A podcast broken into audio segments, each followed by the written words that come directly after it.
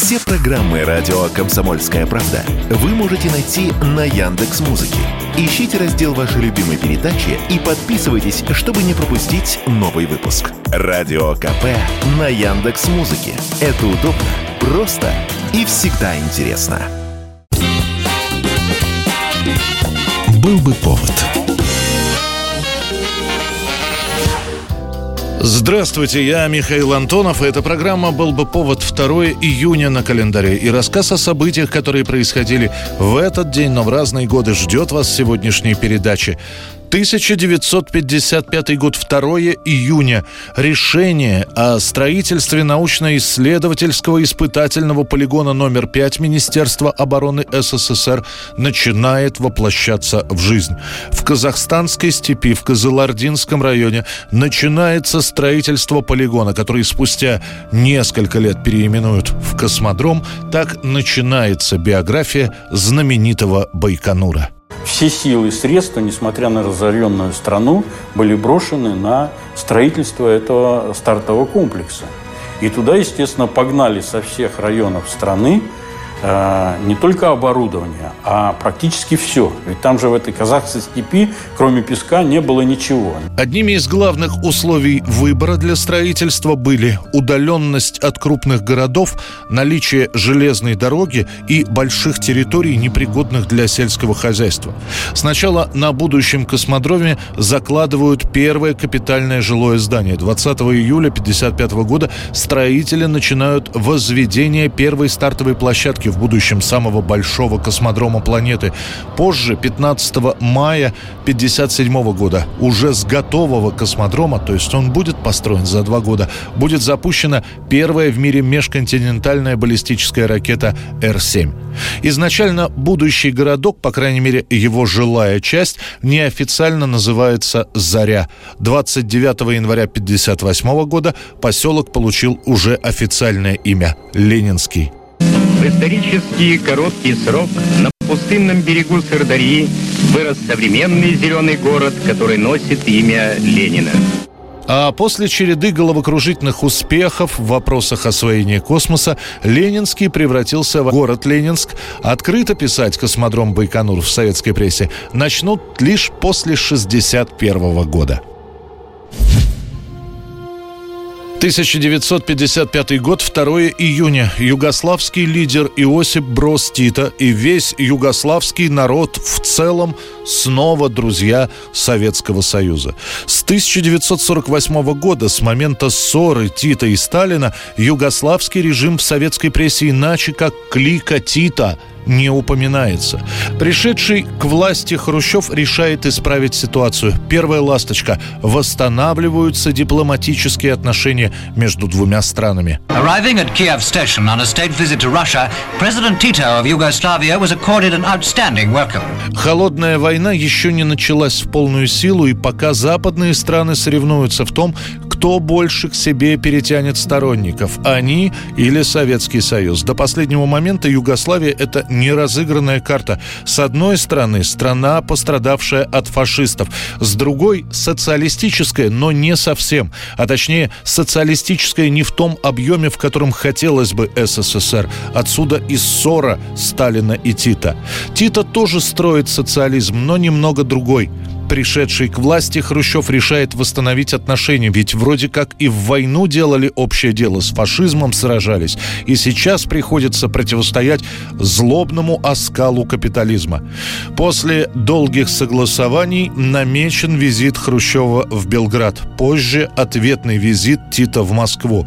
В Белграде Хрущев прямо в аэропорту делает заявление, в котором приносит извинения Югославии и лично Иосипу Брозу Тита за несправедливость справедливые обвинения.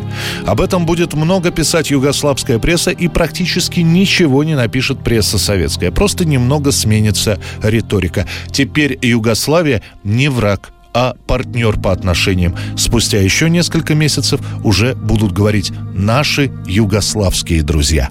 Позвольте мне в первую очередь поблагодарить вас за эту теплую встречу я приветствую вас от имени югославской делегации, правительственной делегации, от имени югославского народа.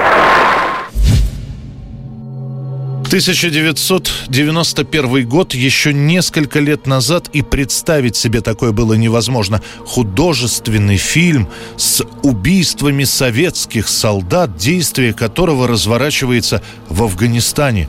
Но вот уже прошло время после окончательного вывода советских войск, и тема перестает быть запретной. Фактически на излете Советского Союза в кинотеатрах показывают двухсерийную ленту Владимира Бортко – афганский излом. Нравится мне с вами воевать.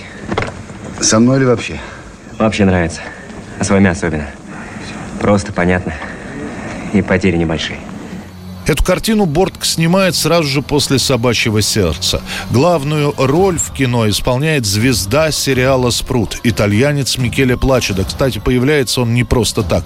Дело в том, что афганский излом снимают с привлечением итальянских инвесторов. Они готовы дать денег на фильм, но с обязательным условием. Главную роль в картине должен сыграть их актер. Бортка выбирает Микеле Плачеда, который уже известен в Советском Союзе. Озвучивать итальян итальянца. В русской версии фильма будет Олег Янковский. Картину снимают сначала в Таджикистане, однако в Душанбе начинаются беспорядки. Съемки срочно приходится переносить в Крым и Сирию. Куда везти оружие? И муку. Один просит 10 мешков. Понятно. Куда везти? Прямо в кишлак он отсюда. Только ручей не переезжает. Та половина кишлака не его. А сам где живешь? На той стороне. Я не воюю. Что делать командантцой? Вы уходите. С кем же я останусь?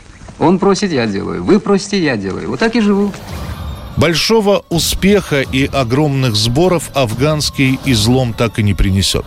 К тому времени кино смотрят уже не в кинотеатрах, а либо на домашних видеомагнитофонах, либо в видеосалонах. И лишь появившись чуть позже, в 92-м на видеокассетах, лента «Афганский излом» будет пользоваться спросом.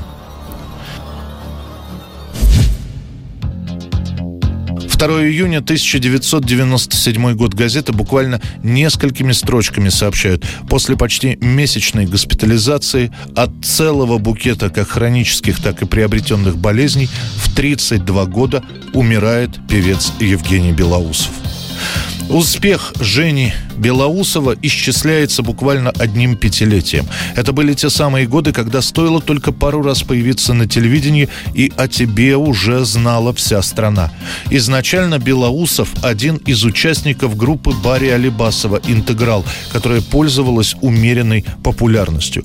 А после – удачное стечение обстоятельств. Женя Белоусов, который всегда мечтал именно о сольной карьере, знакомится с поэтессой Любовью Воропаевой и композитором Виктором Дорохиным. Всего одна песня, и она тут же становится хитом. «Девочка моя синеглазая».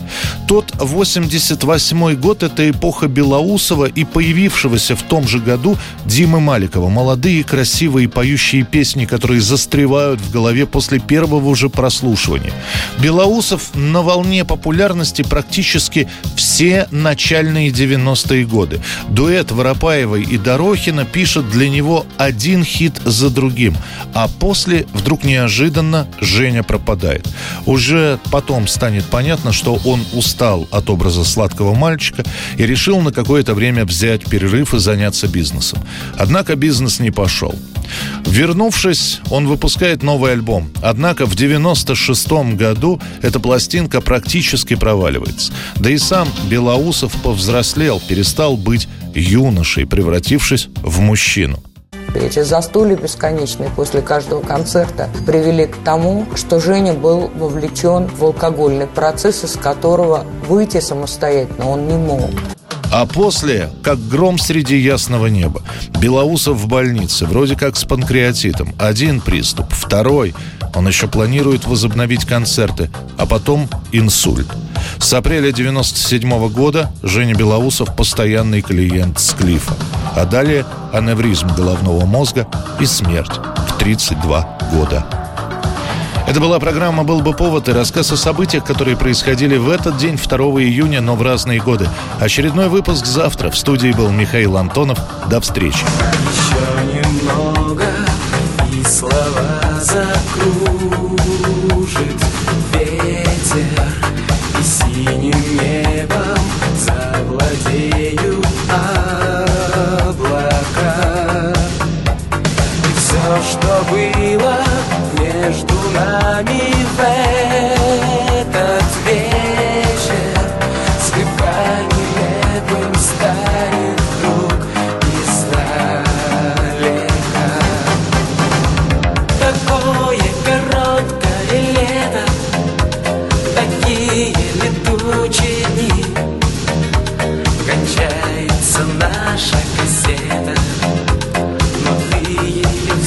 все же храни Такое короткое лето Такие летучие дни.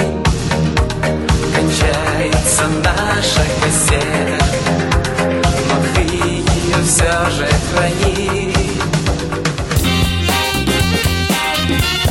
Был бы повод.